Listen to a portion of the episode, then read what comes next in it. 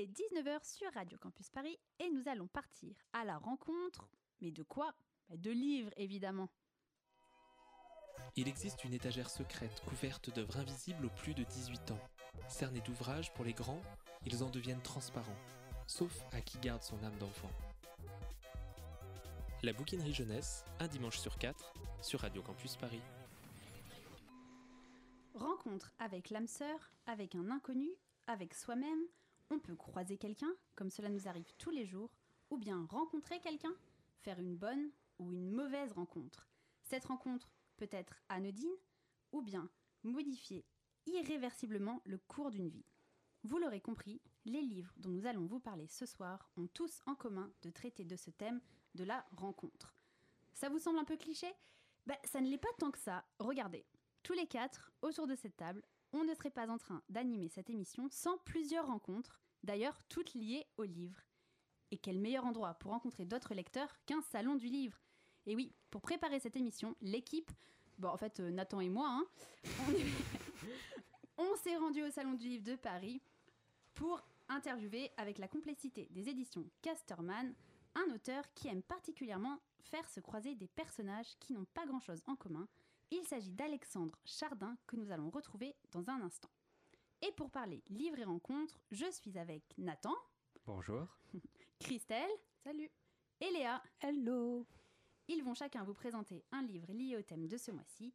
Comme chaque émission, n'oubliez pas que vous pouvez nous rencontrer vous aussi. Et oui, grâce à la technologie, vous pouvez suivre l'émission sur Instagram, Twitter, Facebook et sur le site Radio Campus Paris, bien sûr.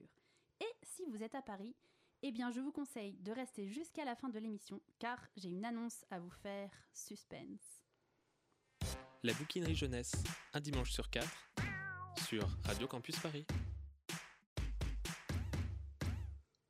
Sans autre forme de préambule, je vous laisse maintenant avec notre invité Alexandre Chardin. Donc bonjour euh, Alexandre Chardin et merci d'avoir accepté de répondre à cette interview. Avec grand plaisir, merci à vous. Alors moi j'avais adoré votre tout premier album Petit lapin rêvé de gloire qui a été publié chez Casterman en 2013. C'est un texte en octosyllabes comme un poème qui m'était resté des jours dans la tête et dont je me souviens encore du refrain aujourd'hui qui était Achab adora cette histoire Petit lapin rêvé de gloire. Et depuis, vous n'avez pas chômé. Déjà cinq romans, un deuxième album, un livre sélectionné pour le prix des Incorruptibles, le prix Dis-moi tout et d'autres encore. Alors, Alexandre Chardin, ma première question, c'est mais que s'est-il passé en 2013 pour que vous vous lanciez enfin dans l'écriture ou peut-être dans la publication? Euh, alors ça, ça a été, euh, ça a été un peu magique parce que je m'attendais pas du tout à, écrire, à me mettre à écrire, euh, puisque j'étais piètre élève. Je n'aimais pas l'école, je n'aimais pas lire, et puis j'ai découvert la littérature, entre autres avec euh, Le Clésio et Désert. Et ça a été fulgurant, ça a fait de moi d'abord un lecteur, et bien plus tard, quand ma fille est née et que j'ai commencé à lui raconter des histoires au pied de son lit, ça a fait de moi d'abord un raconteur d'histoire, ce que je suis toujours, je pense, avant tout un raconteur d'histoire. Et euh, du coup, j'ai commencé avec Petit Lapin, Rêve de gloire, qui est euh, en fait un Moby Dick revisité. Et euh, j'ai pris énormément de plaisir à écrire cette histoire, et ça a été le début de l'aventure. Voilà, et maintenant je ne peux plus m'en passer. J'écris entre une heure et deux heures par jour, tous les jours. C'est devenu une évidence euh, finalement euh, un peu tardivement presque. Euh, oui, une évidence, maintenant un besoin, une passion. Euh, avant, avant tout une passion, pas un métier. Je ne me dis pas écrivain, je me dis auteur, dans le sens où je reste professeur et passionné par mon métier. Donc je veux continuer effectivement à, à lier les deux et à, avoir, à, à me nourrir toujours des enfants pour pouvoir les nourrir après avec mes histoires. Alors dans vos romans, il y a souvent, en tout cas parfois, deux personnages qui ne sont pas forcément faits pour s'entendre. Euh, Je pense à Jonas et à Loïs dans Jonas et le, dans le ventre de la nuit, ou à Oscar et son grand-père dans Des vacances d'Apache. La rencontre, c'est au centre évidemment de beaucoup de fiction, mais ça m'a l'air important pour vous. Euh, oui, alors euh, c'est c'est vrai que je m'attache beaucoup. euh, alors il y a plusieurs thèmes, mais qui, je, je ne les réfléchis pas. Mais euh, c'est vrai que quand je crée un personnage, très souvent je crée un personnage qui lui est totalement opposé, parce que je pense que de cette opposition peuvent naître des, euh, des, des situations qui sont vraiment intéressantes et qui sont riches. Alors riches au niveau des péripéties et puis riches au niveau de, de- l'amitié et de l'attachement. Euh, ensuite, il y a d'autres thèmes. Je me suis aperçu assez rapidement que finalement, très souvent, mes albums et mes euh, romans étaient des romans de guérison dans lesquels très souvent, finalement, ce sont les enfants qui guérissent les adultes euh, parce qu'ils ont une force, une puissance. Et c'est ce que j'ai écrit en dédicace euh, dans, dans Mentir aux étoiles, c'est ma confiance dans l'enfance. Je crois vraiment profondément dans une puissance euh, de vie que, que détient l'enfance. Tout est possible quand on est un enfant. Oui, tout est possible, tout est fou, mais tout est réalisable encore. Et euh, alors je dis pas qu'on on- on perd cette magie quand on devient adulte, mais c'est ce que j'ai voulu écrire aussi dans des vacances d'Apache, c'est qu'on perd le côté euh, parfois farfelu et fou que garde Marcel Miluche dans les vacances d'Apache. Et, euh, j'ai voulu cette folie, et, et cette folie d'après moi est aussi très présente dans Mentir aux étoiles, mais d'une autre, euh, manière. Alors on va en parler hein, tout à l'heure de Mentir aux étoiles. Avant, j'ai encore une petite question. Un autre élément que j'ai retrouvé dans plusieurs de vos ouvrages, c'est la nature et les animaux. Alors Jonas s'embarque dans une aventure en sauvant l'âne de son voisin, et Léon a une sensibilité particulière pour les petits êtres. Alors, volonté de votre part, sensibilité ou hasard? Non, non, volonté de ma part et tout simplement sensibilité parce que euh, je suis déjà, je vis dans un milieu très naturel, pas dans une cabane, mais, euh, mais pas loin. Je vis euh, en Alsace, euh, dans une vallée euh, assez reculée, dans un petit village, hein, au milieu des montagnes. Et donc, je vais courir tous les jours et donc je croise, oui, des renards, je croise des biches, je croise des blaireaux, je croise des écureuils. Et, je vis effectivement au milieu des arbres et, ils me nourrissent. Et j'aime vraiment particulièrement y être. Ensuite, les renards, j'ai vraiment une fascination pour cet animal que je trouve magnifique. Et, et- et ce, ce côté chez Léon, euh, le côté sauvage, est attaché euh, aux animaux et pour qu'ils restent sauvages, euh, comme, tout comme chez Jonas, ça, ça, c'est quelque chose que j'ai profondément en moi. Alors on le disait tout à l'heure, donc vous êtes auteur de littérature jeunesse, mais vous êtes aussi enseignant. Est-ce que ce premier métier influence celui qui est venu en second? Euh, forcément, puisque je nourris les enfants, mais avant tout, ils me nourrissent. Et euh, leur, euh, leur intérêt, leur passion, leur enthousiasme, le côté adolescent, euh, je traîne des pieds, mais aussi les yeux qui brillent et, et, et, et- être intéressé. Et puis et, le, côté fou un peu de, de- ce moment clé qu'est l'adolescence, ce moment de changement m'intéresse énormément, puisque pour moi, mes personnages changent. Et c'est- c'est ce- c'est vraiment ce qui m'importe. Ils créent des amitiés très fortes dans Jonas, dans Mentir aux étoiles. Et c'est ce moment de changement, de tension très forte chez l'adolescente qui m'intéresse euh, qui vraiment parce que c'est un moment de bouleversement qui peut être très positif comme parfois très très difficile. Euh, il- il m'a intéressé chez moi, il m'intéresse encore chez mes élèves et donc je m'en sers encore. Alors, euh, comme promis, on va parler un peu de votre nouveauté, donc Mentir aux étoiles, qui est publié chez Casterman. L'histoire, c'est celle de Léon, qui entre en sixième. C'est une rentrée particulière parce que c'est le collège déjà, mais encore davantage pour Léon, car ce sera sa première année sans son AVS. AVS, c'est assistante de vie scolaire. Parce que Léon, c'est un garçon un petit peu différent des enfants de son âge, qui est très sensible et qui se perd parfois dans ses pensées, et que sa mère couvre, il faut bien le dire, telle une poule son poussin. Mais Léon, lui, il rêve d'aventure et de prouver à sa famille qu'il grandit. Comment vous est venue l'histoire de ce petit garçon? En rencontrant Léon et Salomé. Sauf que euh, ce n'était pas Léon et Salomé, ils ne s'appellent pas comme ça, je ne vous dirai pas les noms, mais, il y a quelque chose... euh, alors, euh, l'histoire après, elle est, c'est, une fiction, mais il y a une scène qui m'a marqué. J'ai rencontré effectivement une jeune fille qui était en quatrième et qui était révoltée, qui était vraiment impressionnante physiquement, impressionnante par sa grossièreté, sa vulgarité, mais avec qui finalement on s'accordait assez bien. Et, et puis, euh, il y avait un petit garçon qui était en sixième et cinquième et qui passait sa vie au CDI et devant le CDI parce qu'il était terrorisé. Et puis un jour, euh, j'ai vu euh, cette, cette fille impressionnante le relever ce petit garçon parce qu'il s'est fait, s'était fait bousculer. Et, elle l'a protégé, elle avait une empathie, une compassion impressionnante. Et, j'ai vu une autre fille. Et ça m'a donné, il y a une espèce de déclic, une évidence. Et j'ai trouvé ça important de, ben, de les faire se réunir. Après, voilà, avec un côté fictionnel, et puis j'ai prolongé la fiction, mais, euh, mais cette empathie, cette compassion et ce, côté, les grands qui protègent des petits et qui les comprennent, pour moi, c'est euh, très très important et ça ça m'émeut énormément quand je vois des grands qui protègent des petits. Ouais. Surtout que la cour de l'école, c'est, on le sait, quand même pas toujours facile, effectivement. Donc c'est important. Euh, oui, alors euh, on- parfois on se souvient plus euh, combien on était gêné, combien on était pâteau, combien on ne savait pas où se placer, combien on ne savait pas même comment marcher. Il y a même des enfants qui ne savent plus comment placer leurs bras quand ils marchent, tellement ils sont maladroits quand ils, sont dans la cour. Oui, c'est. Alors, parfois c'est une jungle, et puis il y a des enfants vraiment qui s'en sortent très bien, pour lesquels ça c'est tout cool, c'est fluide, tout va bien, et puis il y a d'autres enfants pour lesquels c'est plus difficile. Et c'est peut-être eux qui m'intéressent. Alors on va pas spoiler le livre, mais dans l'histoire, il y a un personnage important dont on vient de parler, c'est Salomé. Salomé, on découvre jamais vraiment son histoire. Du coup, je voulais savoir pourquoi avoir laissé ce mystère. Parce qu'elle reste un mystère pour moi. Euh, alors non, pour répondre, c'est parce que j'ai, alors dans tous les livres, je fais ça. Je laisse une part créative au lecteur. J'ai envie de laisser des parenthèses ou des bulles euh, dans lesquelles le lecteur peut construire son histoire, poursuivre l'histoire, comme euh, un puzzle dans lequel il manquerait des pièces. Mais on peut tout à fait les dessiner, on peut, le, lecteur peut les construire. Donc pour moi, le livre est une construction de l'écrivain et, et du lecteur. Ça, c'est très important de travailler à deux. Dans le livre, donc il y a aussi, comme je disais, euh, la mère de Léon qui le couvre beaucoup. Euh, et lui, il essaie de voilà d'un peu se, lui montrer qu'il est grand, etc. C'est difficile de grandir quand on est un enfant. Oui, surtout que moi, j'ai pas grandi très très très loin. Hein. Je suis pas très grand, mais c'était c'était pas évident de, grandir. Et, mais c'est vrai, quand on a un enfant, oui, c'est difficile de grandir. D'autant que pour euh, pour Léon, ben, Léon, il est particulier, il est couvé, c'est le poussin.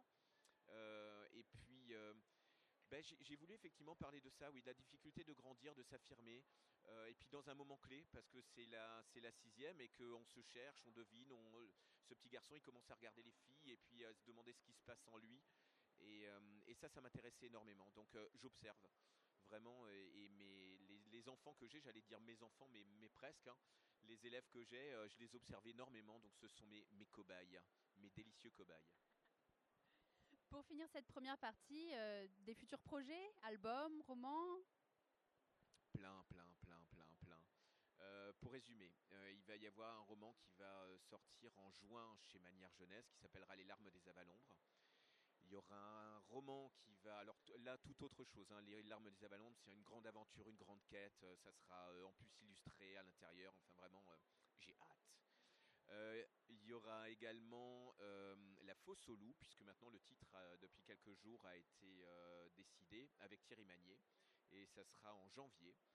Et puis, il y a également au moins 5 à 6 histoires qui sont déjà écrites dans mon ordinateur, mais je les retiens parce que je veux pas aller trop vite et je veux pas non plus trop, enfin, trop envoyer de, de, textes et puis être publié deux à trois fois dans l'année. Je trouve que euh, quand on, quand on suit un roman, c'est un peu comme un enfant, c'est on lui lâche pas la main trop vite, il faut l'accompagner. Donc euh, j'ai encore euh, des histoires donc écrites et puis au moins 5 ou 6 dans ma tête qui, sont, qui veulent être. Des titres toujours magnifiques d'ailleurs, je, note. Je ne sais pas si c'est vous qui les choisissez, c'est avec l'éditeur, mais, les titres de vos romans sont toujours particulièrement beaux. Alors merci, mais très souvent je ne suis pas du tout responsable. Euh, Mentir aux étoiles, c'est moi. Et ça, j'en étais vraiment très très content. Petit lapin rêve de gloire, c'est pas moi. Adélaïde, petite sœur intrépide, ça n'est pas moi.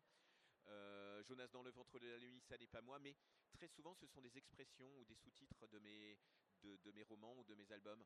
Et en fait, c'est là euh, vraiment l'éditeur a, une grande importance, c'est qu'il trouve le titre ou l'expression qui dit tiens, mais voilà, ça, ça va donner un bon titre.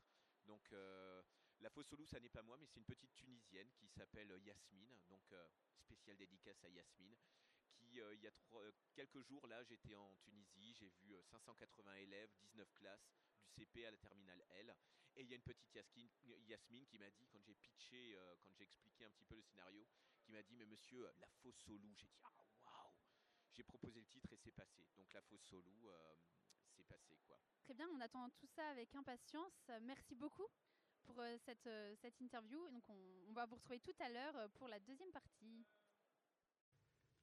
Avant de retrouver Alexandre Chardin pour un petit jeu spécialement conçu pour lui, nous allons parler d'une première rencontre avec Nathan. Tout à fait. Et si on parlait aujourd'hui d'une rencontre non désirée qui se transforme en invincible amitié? Cette fois-ci, Laetitia, j'ai choisi de te parler et de vous parler d'un album publié chez une maison d'édition dont je n'avais encore jamais parlé jusqu'ici. Il ne s'agit donc pas des Fourmis Rouges. Il s'agit ici des éditions Cambourakis qui ont publié l'album La Princesse et le Poney de Kate Beaton. Il s'agit indéniablement d'un de mes albums préférés. De ceux qu'il faut lire quand ça ne va pas, de ceux qui vous feront rire ou au moins sourire, qu'importe votre humeur, de ceux qui sortent un peu du lot et n'hésitent pas à bousculer les schémas préconçus. Avec ça, euh, je peux arrêter ma chronique maintenant et vous courez l'acheter en librairie, non? Euh, alors, si tu pouvais nous en dire un petit peu plus avant de terminer, ce serait quand même mieux. Est-ce que tu peux nous dire la rencontre dont il est question dans ce livre? Ok, ok. Alors, je vais vous en dire un peu plus. On découvre donc ici l'histoire d'une princesse, la princesse Pomme de Pin, qui est en fait la plus petite de tous les guerriers. Comme chaque année, la voilà qui attend son anniversaire avec impatience. Mais je vais d'abord vous lire un extrait du livre pour vous donner à entendre directement le ton de l'autrice.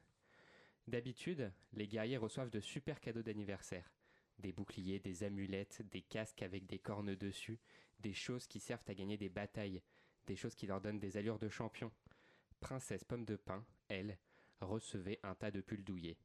Les guerriers n'ont pas besoin de pulls douillés. Et cette année alors, qu'est-ce qu'elle reçoit?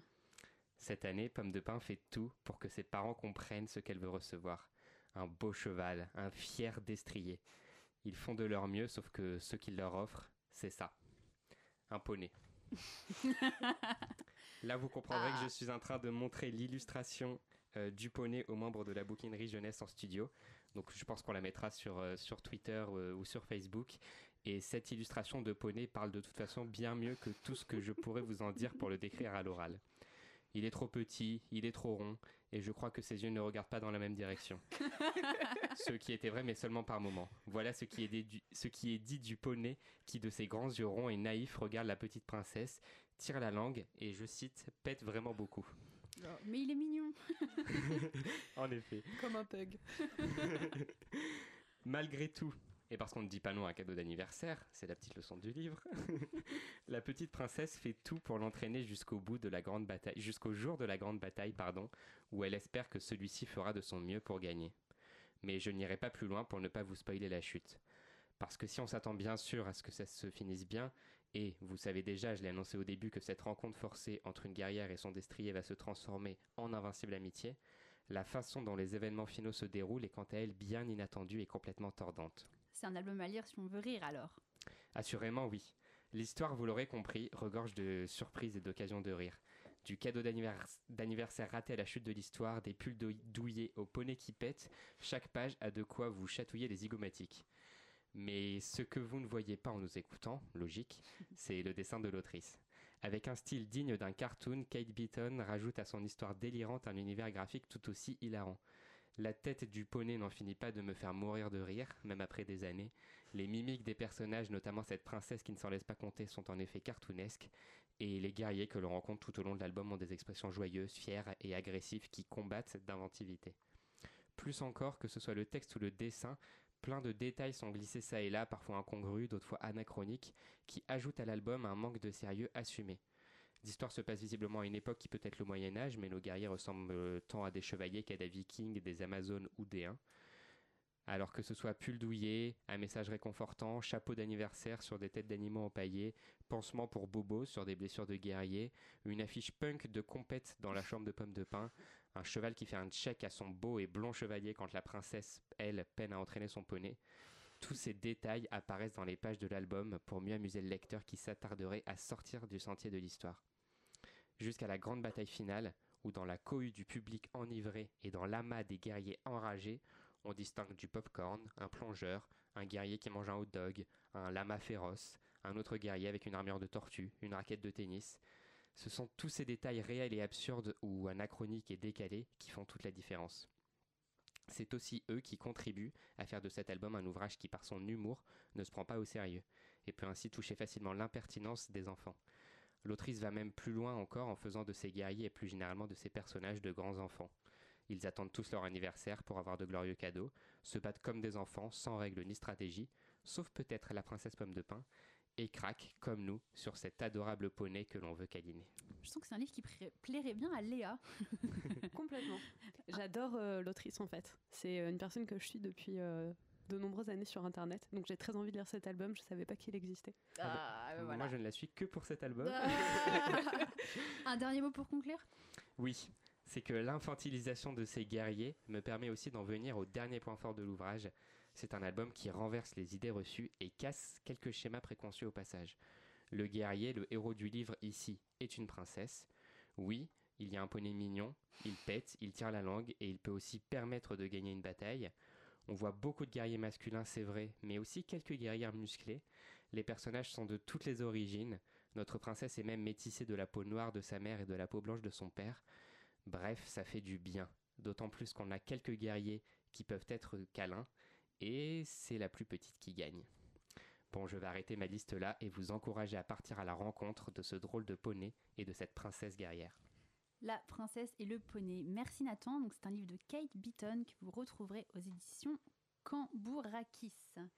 C'est maintenant l'heure de ma rubrique préférée. Enfin bon, sauf quand il s'agit de départager les concurrents. Nos livres contraires. Après les deux dernières victoires écrasantes de Nathan, il fallait laisser les filles monter un peu sur le ring. Bah oui, quand même. Pour départager Christelle et Léa, nous serons trois. Nathan, Michael, notre réalisateur, et moi-même. Alors, la question est, quel personnage feriez-vous se rencontrer pour écrire le meilleur des romans? Alors moi je vais vous parler de deux personnages que vous n'avez euh, peut-être jamais lus, mais que vous avez sans doute vus. Alors au cinéma si vous avez l'âge de mes grands-parents, à la télé sur une cassette VHS qui tressaute si vous avez mon âge, ou télécharger illégalement sur votre iPad si vous êtes un peu plus jeune. Parce qu'aujourd'hui on va imaginer ensemble la rencontre entre deux personnages rendus célèbres notamment par notre très cher Walt Disney, mais qui ont d'abord existé dans les pages de livres, à savoir Peter Pan et Mary Poppins. Et vous allez voir qu'ils sont pas forcément aussi sympas dans les bouquins que dans vos souvenirs. Pour ma part, je vais vous parler d'une tendance. Cette tendance de la littérature vieillesse, à l'opposé de la littérature jeunesse, a célébré très justement le troisième âge. Du vieux qui lisait des romans d'amour à celui qui ne voulait pas fêter son anniversaire en passant par mémé dans les orties, on peut en lire à la pelle des romans avec des grabataires qui ne se la- laissent pas raconter. Eh bien, trêve d'exclusivité. Aujourd'hui, j'ai choisi de redresser les torts et les lacunes de la littérature jeunesse en imaginant un roman qui regrouperait ces deux pépés les plus rock'n'roll, à savoir Gandalf et Dumbledore. Eh ben, c'est parti. Ok, c'est parti. Alors Peter Pan et Mary Poppins. À première vue, ils n'ont pas grand-chose à voir. Lui, c'est un éternel gamin qui ne pense qu'à jouer, et elle, c'est une nounou hyper sévère qui aime l'ordre et la propreté. Soit. Mais quand on y pense, ils font le même job. Ils ont juste des méthodes un peu différentes. Mary Poppins, c'est un peu Super Nanny ou Pascal le grand frère, comme vous voulez. Euh, et donc elle débarque dans des familles dysfonctionnelles et elle réconcilie tout le monde euh, à coups de magie. Peter Pan, lui, il débarque aussi dans des familles dysfonctionnelles, plus précisément chez les parents qui n'en ont tellement rien à carrer de leur bébé qu'ils les laissent carrément tomber de leur landau. Si, si, je vous assure. Et il les emmène, euh, les enfants, au pays imaginaire. Le résultat, c'est le même, plus de problèmes familiaux. Et franchement, leur collaboration pourrait être super efficace. Par exemple, si Mary Poppins n'arrive à rien avec un môme particulièrement pénible, eh ben elle a qu'à le refiler à Peter. Bon, Peter, écoute, j'en peux plus de ce gamin, il me gonfle, il veut pas se coucher à l'heure. Je, je- écoute, je lui prends son sirop pour la gorge dégueulasse. Je me fatigue à lui donner un goût de glace à la fraise, de glace à la fraise, et il en veut toujours pas cet ingrat. Vas-y, prends-le, je peux plus le voir. Emmène-le, deuxième étoile à droite, tout droit jusqu'au matin, je sais pas où, mais qu'il se tire. Et voilà, hop, plus d'enfants pénibles. Et on appellerait leur start-up Marie et Peter, exterminateurs de pleurnicheurs. Alors oui, face à tant d'esprit d'entreprise et d'innovation, je suis d'accord, on peut se poser des questions. Et je les vois venir. Quoi? Deux vieux magiciens? Mais t'as craqué, Léa? Ils vont passer leur temps à fumer la pipe en mangeant des chocos-grenouilles et en se racontant leurs souvenirs. Ça va être le pire roman de la Terre. Mais que nenni Déjà des souvenirs, ils en ont à la pelle. Et ils doivent être bien plus passionnants que ceux de vos grands-parents. Pas question de regarder des albums de famille assommants sur une table en formica ou des canevas angoissants. Eux, c'est plutôt feu d'artifice, blagues et bonbons à volonté, honnêtement. La classe vestimentaire en prime. Vous rechigneriez, vous, à vous poser au coin du feu avec eux pour s'entendre raconter de vive voix la bataille contre le Balrog ou bien les coulisses de la toute première guerre contre Voldemort?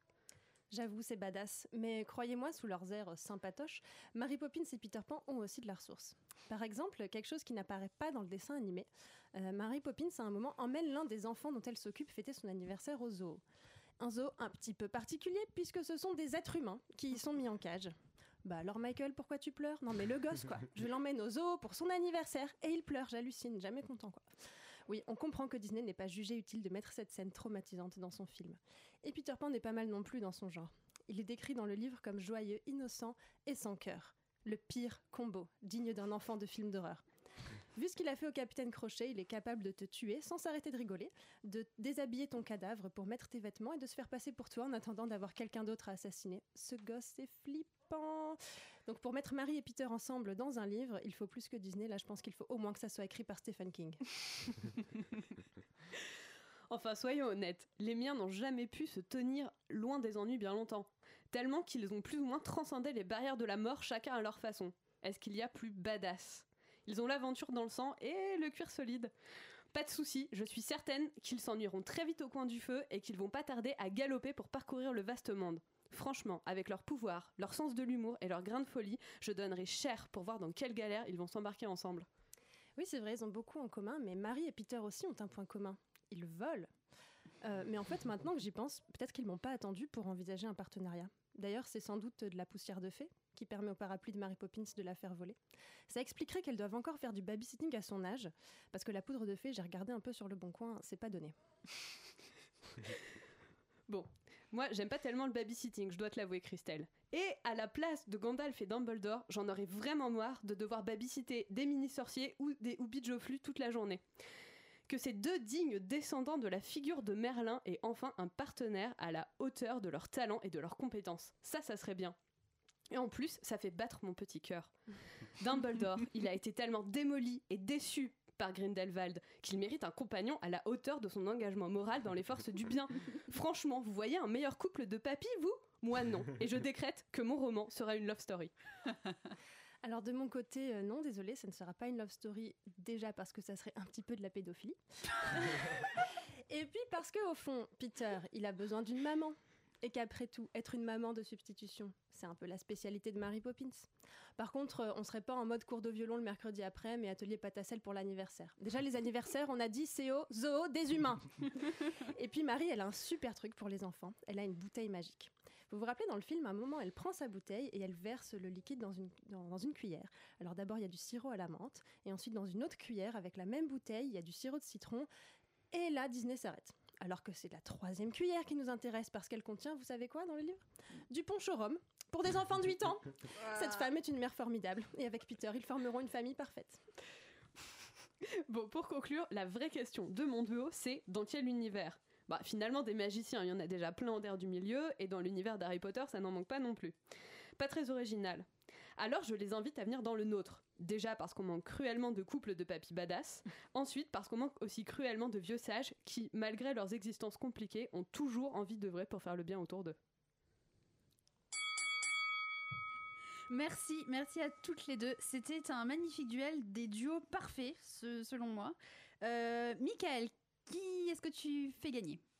Alors moi, euh, alors j'ai- beaucoup hésité, hein, j'ai beaucoup hésité parce que Gandalf euh, et, euh, et, et les deux vieux sorciers, c'est le, le couple parfait, on va dire. Mais mais j'aime bien j'aime bien l'idée du, du Peter Pan, euh, de- enfin ouais j'aime bien l'idée de, de Peter Pan, euh, surtout le petit côté comme de- comme tu disais, euh, sans cœur, mais au final joyeux et, et rigolo. C'est vrai qu'ils ont tous les deux un peu cru, un côté cruel et traumatisant. C'est vrai, c'est vrai. Voilà. Merci. Nathan? Ouais, c'est extrêmement difficile. Les deux rapprochements étaient euh, parfaits, je trouve. Mais je suis désolé, Léa, je vais aussi donner ma voix à Christelle parce que je trouve qu'elle s'est déchaînée ce soir et qu'elle était magnifique dans l'interprétation C'est bien de vrai. Mary Poppins. Parce que vous m'avez pas vu agiter les bras Oui. pendant que je parlais. J'étais à C'était fond dans mon rôle. Non, non, je pense qu'on peut, euh, je peux aussi donner mon dernier point à Christelle. Euh, Léa, Vas-y, parce que Laetitia, je te même haïs toi, la fin non, non. Léa, Léa, même toi, tu dois admettre que t'étais morte de rire pendant la chronique Ah, de non, Christelle. complètement. Euh, il ne reste plus qu'à écrire ce fameux livre. euh, Christelle, tu peux Je le faire- laisse à Stephen King. C'est gentil. Bon, alors après ce match mémorable, nous allons maintenant retrouver Alexandre Chardin pour la seconde partie de l'interview que nous avons menée à Livre Paris. Alors, nous sommes de nouveau avec Alexandre Chardin. Alexandre, comme vous êtes également professeur en plus d'être écrivain, je l'ai dit tout à l'heure, nous avons décidé de vous faire un contrôle surprise. Voilà, voilà. Il n'y a pas de raison. euh, J'ai toujours rêvé de faire ça quand j'étais élève, inverser la tendance. Alors, c'est le contrôle surprise d'Alexandre. Les questions sont lues par Nathan.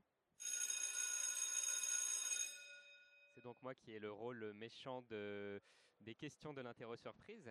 Alors, euh, Alexandre, première question. Euh, Aviez-vous un lapin quand vous étiez petit ou même après? Non, je n'ai pas de lapin. Bon, ça pour l'instant, ça va. Ouh, Je sais répondre. Euh, donc non, je n'avais pas de lapin. Euh, je me fais harceler par mes enfants parce qu'ils veulent absolument avoir un animal domestique. Donc là, on a des gerbilles. C'est plus petit qu'un lapin, c'est pratique. Mais euh, non, je n'avais pas de lapin et surtout pas gris. Deuxième question, géographie. Si vous étiez un explorateur, qu'auriez-vous découvert? J'aurais aimé découvrir, alors plusieurs choses, mais j'aurais aimé découvrir l'empathie, un beau pays, je trouve, l'empathie, la compréhension de l'autre, comprendre l'autre, et euh, parce que je suis très sensible à ce pays-là. Mais un pays réellement géographique euh, où j'ai laissé euh, une part de mon cœur, c'est la Kirghizie. C'est le Kyrgyzstan en Asie centrale.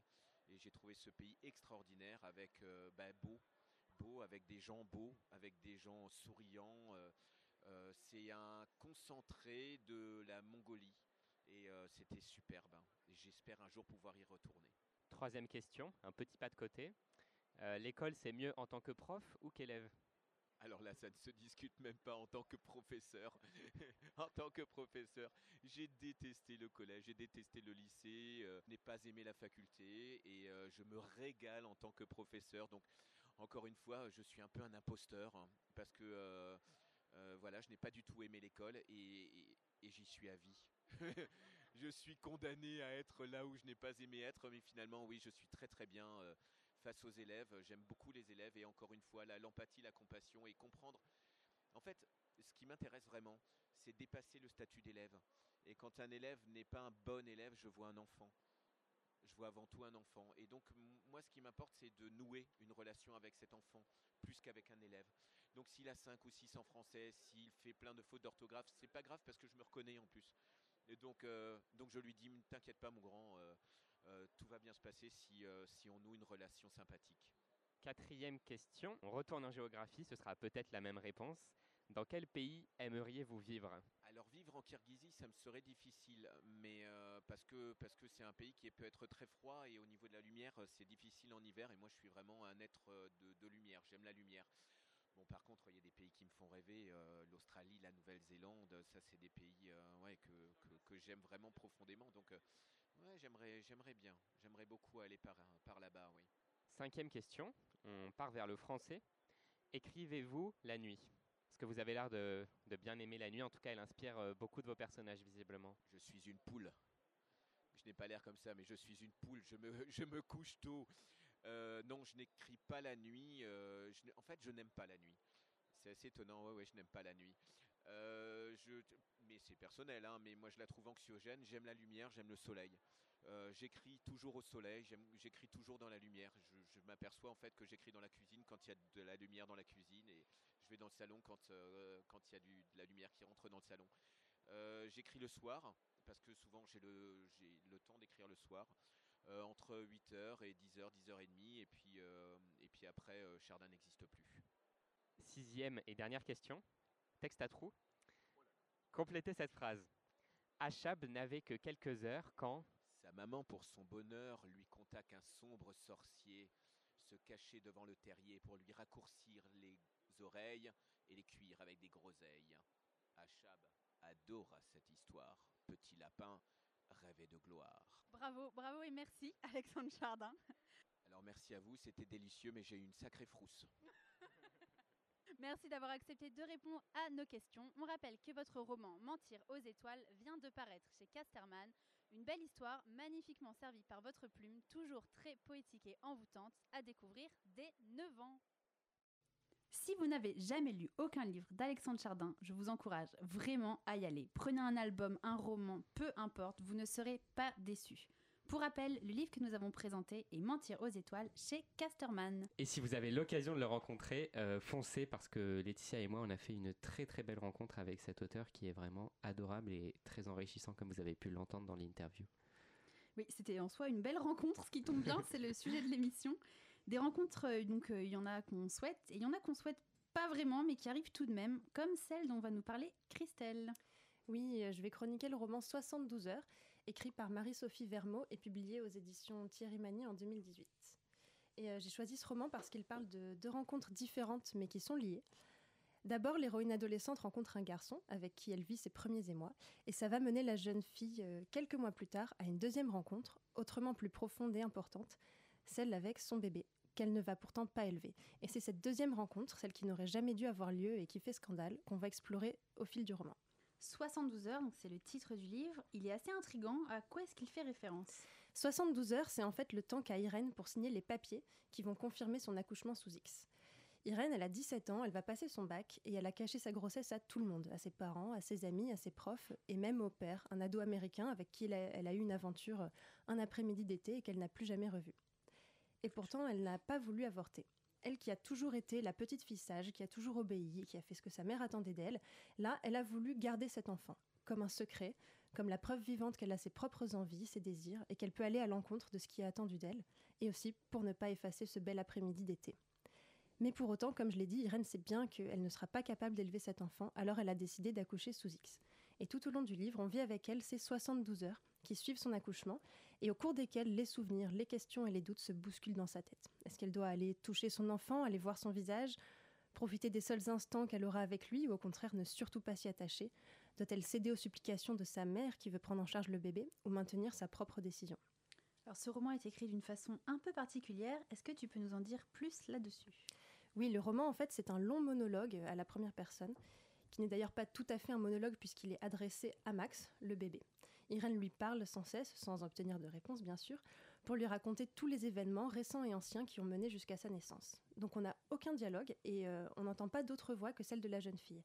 Même quand il y a d'autres personnages qui interviennent, leurs paroles sont retranscrites au discours indirect libre, sans guillemets, sans tirer. Et les flashbacks non plus ne sont pas réellement annoncés, donc on a ce flottement entre passé et présent, entre la voix intérieure d'Irène et les voix qui s'adressent à elle.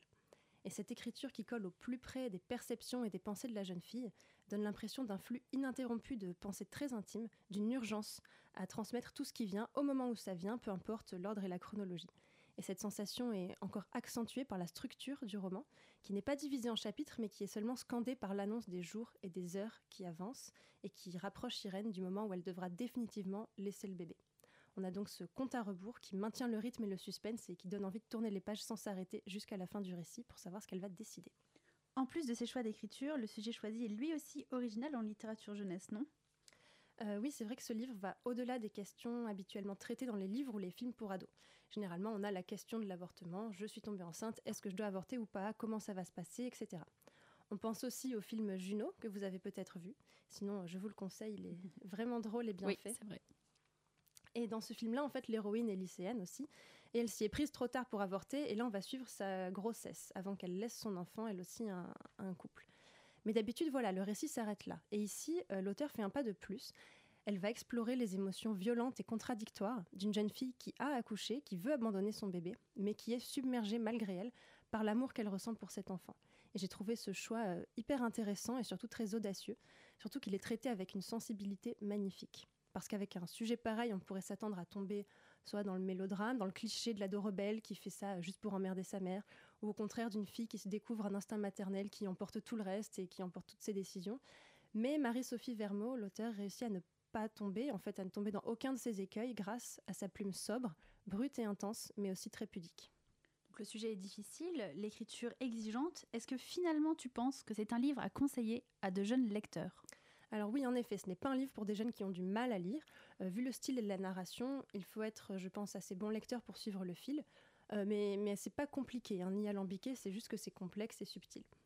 Et pour ce qui est du thème, je pense que ça intéresse plein de jeunes filles de savoir, au-delà de ce qu'on leur raconte sur la pilule, la contraception, l'avortement, ce que c'est la maternité, de toucher du doigt ce lien très concret et tangible entre j'ai une relation sexuelle sans protection et j'ai un bébé.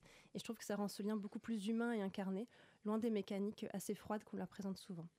Et puis même si on n'a jamais été confronté à cette situation en tant que jeune fille, et même si on est un garçon, le livre raconte aussi le cheminement d'une ado qui cherche sa place dans le monde, qui cherche à s'émanciper d'une famille toxique, puisqu'elle a hérité d'un passé familial un peu chargé, avec des relations malsaines, et qui se demande comment devenir tout simplement une femme sans renier la jeune fille qu'elle a été. Et ça, ce sont des questionnements universels qui, je pense, pourront toucher n'importe quel lecteur.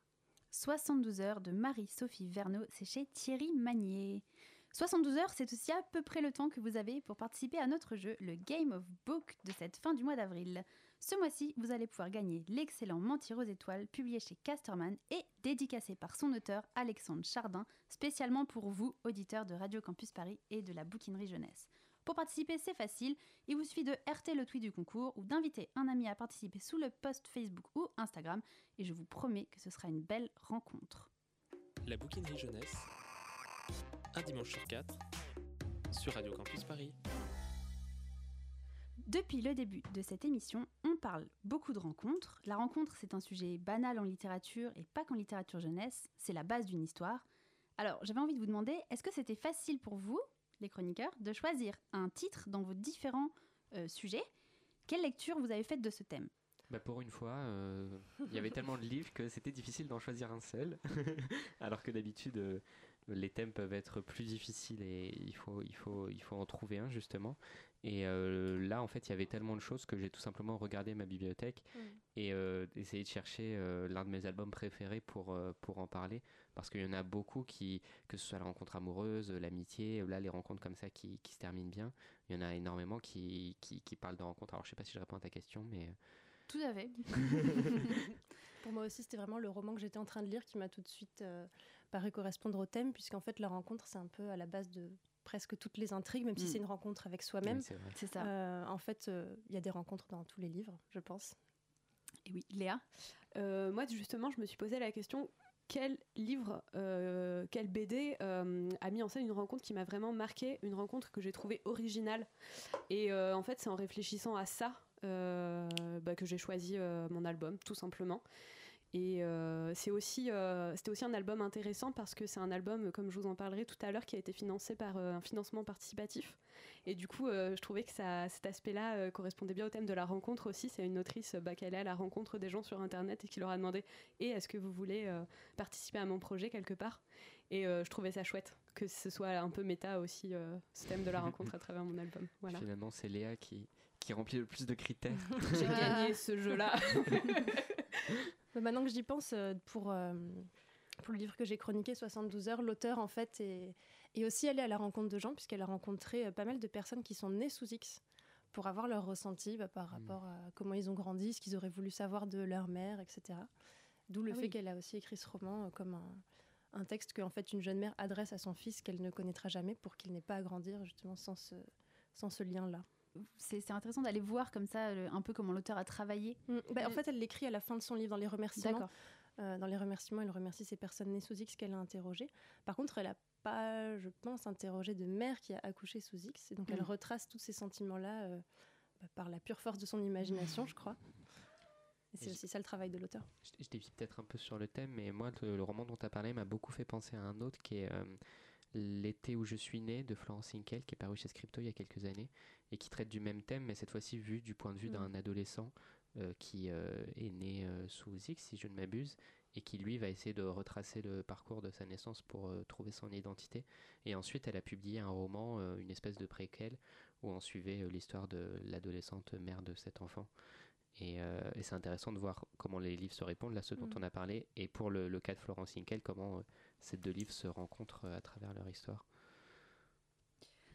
On a parlé de pas mal de rencontres. Euh, Jusqu'à présent, on n'a pas trop parlé de rencontres amoureuses. Donc, Léa, tu vas nous parler d'une BD. Je ne sais pas si on peut dire que c'est une rencontre amoureuse ou pas. Je pense que c'est un peu. euh, Bah ouais, je pense que c'est un peu euh, subtil dans la ça. narration, mais c'est ça qui fait l'intérêt du, euh, de l'histoire aussi. Du coup, cette BD, c'est Ramona.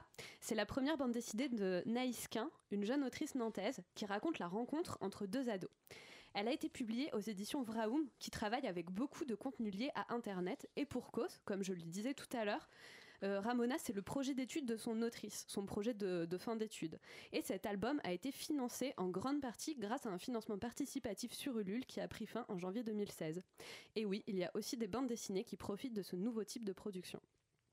Cet album ne se destine pas particulièrement à la jeunesse, mais son thème, l'âge de ses personnages, font qu'elle peut, je pense, intéresser des adolescents, et c'est pour ça que j'ai décidé de la chroniquer. Ah, Léa, c'est assez rare que tu nous parles d'une BD qui s'adresse plutôt à de grands ados. Donc, en plus, comme on l'a dit, une histoire d'amour. Et oui. Et c'est plutôt classique, j'en conviens, pour ce thème de la rencontre. Ramona raconte donc l'histoire de Paul, un garçon qui passe l'été dans une caravane isolée appartenant à son père. Il lit, sculpte des petits animaux en aluminium et rêvasse dans la torpeur d'une campagne aride et triste pour tuer le temps. Et c'est là qu'un jour, Ramona lui tombe dessus, un peu comme un éclair. Ramona, c'est une mystérieuse jeune fille qui cherche, tout d'abord, un endroit où recharger son portable. Timidement, Paul l'invite donc à le faire dans sa caravane. De fil en aiguille, visite après visite, Ramona va entraîner Paul dans des aventures de plus en plus étranges et intenses. Bon, euh, en fait, c'est une histoire d'amour en été. C'est vraiment un classique, là, Léa. Bon, qu'est-ce qui fait que cette histoire se démarque de toutes les autres? Parce que je te connais quand même. Bon, ce qui m'a le plus fasciné et plu dans ce récit, c'est que malgré l'espace immense dans lequel errent les deux ados, on est dans une sorte de huis clos inquiétant. Mis à part les silhouettes d'adultes au début et à la fin du récit, dont on ne voit jamais le visage, on est tout le temps avec les deux personnages, ce qui crée une grande sensation d'intimité. La narration ne repose quasiment pas sur les dialogues de plus, qui ne nous apprendront rien ou presque sur les personnages, mais bel et bien sur le dessin. Les regards, les gestes, les réactions, les attitudes des personnages sont extrêmement travaillés et sont aussi singulières que sensibles. Ça passe également par le dessin à la fois expressif et torturé de Naïsquin. On a l'impression, à la fin du récit, de très bien connaître Paul et Ramona, alors que paradoxalement, on ne sait presque rien d'eux. Finalement, c'est plutôt l'ambiance et les détails qui sont importants à tes yeux que l'intrigue elle-même. Oui, et cette ambiance très particulière sert bien le récit. Elle permet de donner beaucoup de puissance aux moments partagés par les deux adolescents. Certains sont plutôt romantiques, comme une baignade de nuit, l'exploration de ruines abandonnées ou partager la même couette pendant une tempête. Et d'autres sont plus inquiétants et étranges, car, petit à petit, Ramona met en place des comportements autodestructeurs et cherche à manipuler Paul pour leur faire prendre des risques au mépris du danger. Bien qu'ébloui par l'aspect solaire de son amie et les sentiments qu'il éprouve pour elle, Paul va rapidement se rendre compte que quelque chose cloche et que sa fascination, la fascination de Ramona pour le vide, la mort et le danger, cache quelque chose de grave. Mais est-ce son état de santé? Est-ce la fugue qu'elle semble avoir faite de la ville qu'elle prétend détester? Ni Paul, ni nous, lecteurs, n'aurons jamais vraiment de réponse à nos questions. Car si la narration est construite autour de ce mystère, j'ai été, je dois l'avouer, très frustrée d'arriver à la fin de cette bande dessinée sans avoir de réponse à de nombreuses questions. Et moi aussi. Léa m'a prêté euh, la BD et moi aussi j'ai été assez euh, frustrée de cette fin. Bon alors, euh, du coup, malgré cette fin qui t'a laissé sur ta fin, qu'est-ce que tu en as retiré toi finalement de cette BD Eh bien, j'ai ravalé ma frustration et j'ai un peu réfléchi sur cette dernière. Je me suis dit qu'en fait, malgré son titre, cette BD ne racontait pas l'histoire de Ramona, mais bien celle de Paul, et que le mystère qui entourait cette fille n'était peut-être pas levé pour une bonne raison. Quand on fait une rencontre, on pense découvrir un ou une autre. En fait, comme tu le disais au début de l'émission, c'est souvent vers soi-même que l'on va, et c'est souvent soi-même que l'on découvre. C'est à sa propre rencontre que l'on va en somme. À sa manière subtile et originale, qui laisse énormément de part au mystère, je trouve que cet album illustre bien cet aspect si paradoxal des rencontres. Car à la fin, Paul, comme nous, n'en sait pas beaucoup plus sur Ramona, mais on dirait que grâce à cette rencontre, il en sait beaucoup plus sur lui-même. Ramona de Naïsquin aux éditions Vroom. C'est vrai que cette BD, comme je disais, euh, voilà, elle est un peu, euh, un peu frustrante. euh. en fait, Léa, elle choisit soit des BD tristes, hein, soit des BD qui, nous- qui nous laissent sur la fin. La dernière fois, tu as chroniqué une BD qui est pas encore, euh, il reste encore des tomes à paraître. Oui, tout à fait. Voilà, donc c'était frustrant aussi. hein. Désolée Laetitia. On va maintenant passer au comité de lecture. Ce mois-ci, nous avons tous lu Les âmes vives d'Isabelle Rossignol et Christophe Petot chez Talent Haut. Alors, euh, premièrement, le livre n'est pas encore sorti. Donc, merci à Talent Haut de nous avoir euh, envoyé tout de même des exemplaires pour qu'on puisse le lire. Vous allez avoir euh, notre avis en avant-première. Ensuite, euh, deuxièmement, petit tour de table. J'aime ou j'aime pas. Léa, Euh, C'était intense comme lecture, mais euh, j'ai aimé, ouais. J'ai aimé ce roman. Nathan Même avis que Léa, j'ai aimé. et Christelle. J'ai apprécié sans plus. Ok. Euh, qui veut commencer? Bon, allez, je me lance. Euh, alors, Les âmes vives, préparez-vous, ce n'est pas un roman à mettre entre toutes les mains parce qu'il est quand même euh, très dur et très intense. Je pense aussi qu'il doit s'accompagner d'une discussion dans le meilleur des cas, Mm. mais c'est un roman qui quand même euh, se tient à lui-même et qui peut très bien être lu par un ado tout seul. Et je vais commencer mon avis par parler de ça.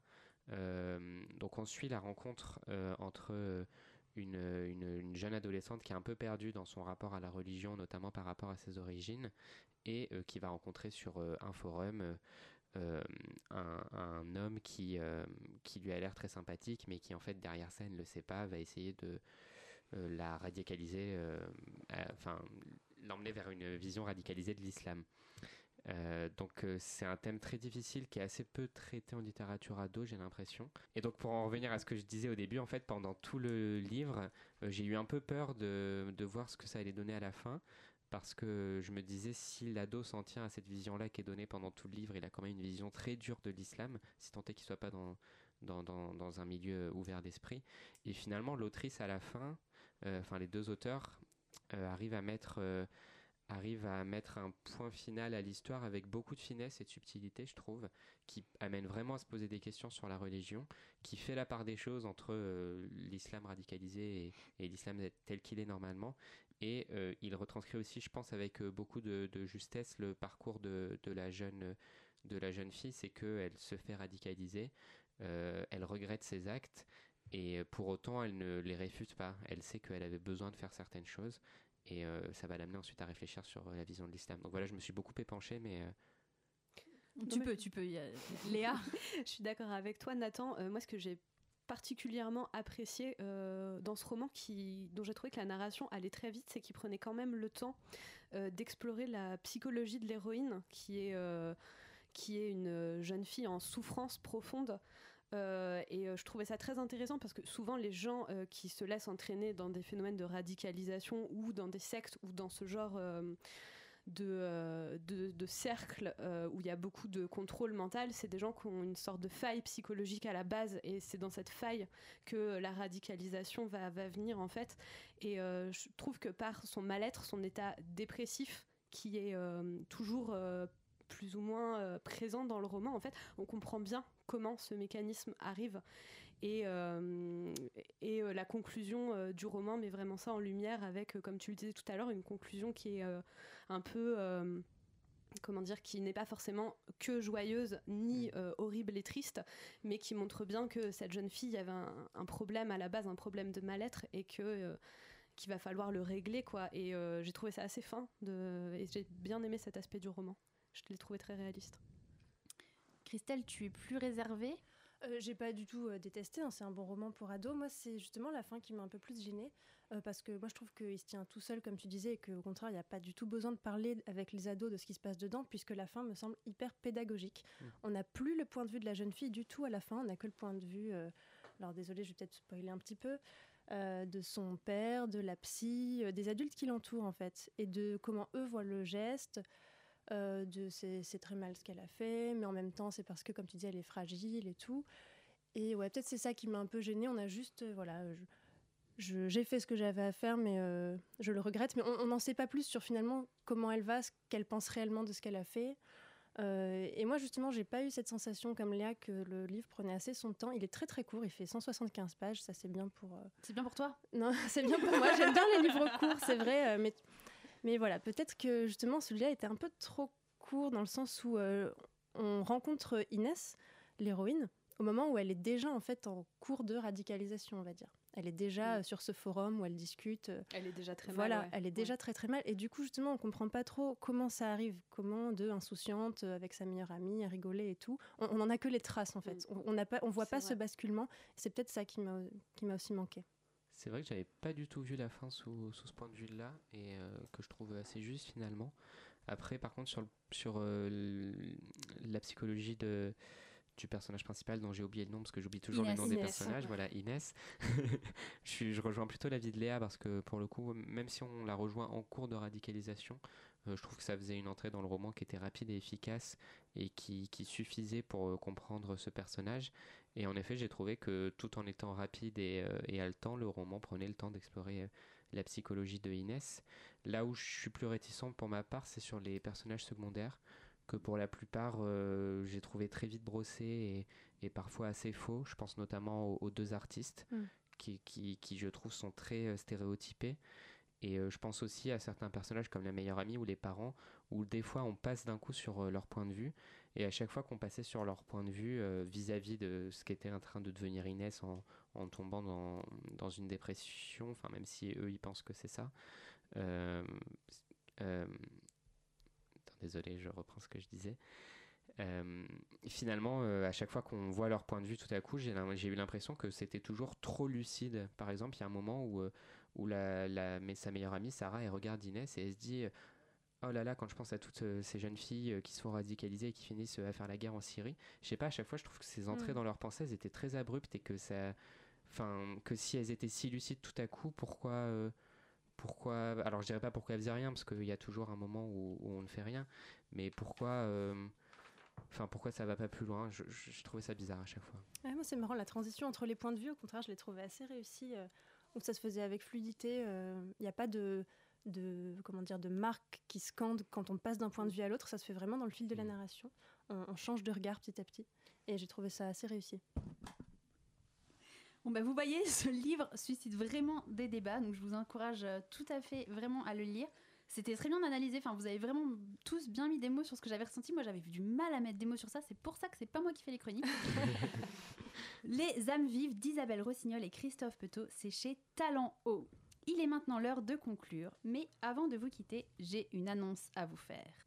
Parce que cette émission est sur le thème de la rencontre, parce que cette année Radio Campus Paris fête ses 20 ans, parce que ça fait 8 émissions qu'on a envie de vous rencontrer, je vous annonce qu'on enregistrera en juin une émission en direct et en public. Alors prenez date, ce sera samedi 2 juin au Café Rêve à Montreuil à partir de 18h. Je ne peux pas vous en dire trop pour le moment, mais ce sera une émission très spéciale. Il y aura des invités du monde de la littérature jeunesse, toute l'équipe de la bouquinerie jeunesse bien sûr, mais ce ne sera pas vraiment la bouquinerie jeunesse. Vous retrouverez toutes les informations de la programmation au fur et à mesure sur les réseaux sociaux. En attendant, d'en savoir plus. Merci à toute l'équipe d'avoir préparé cette émission. Merci de nous suivre. On se retrouve le 27 mai pour la prochaine émission. Pour conclure, je citerai John Green. Il est facile d'oublier que le monde est si plein de gens, plein à craquer, chacun lisible et régulièrement mal lu.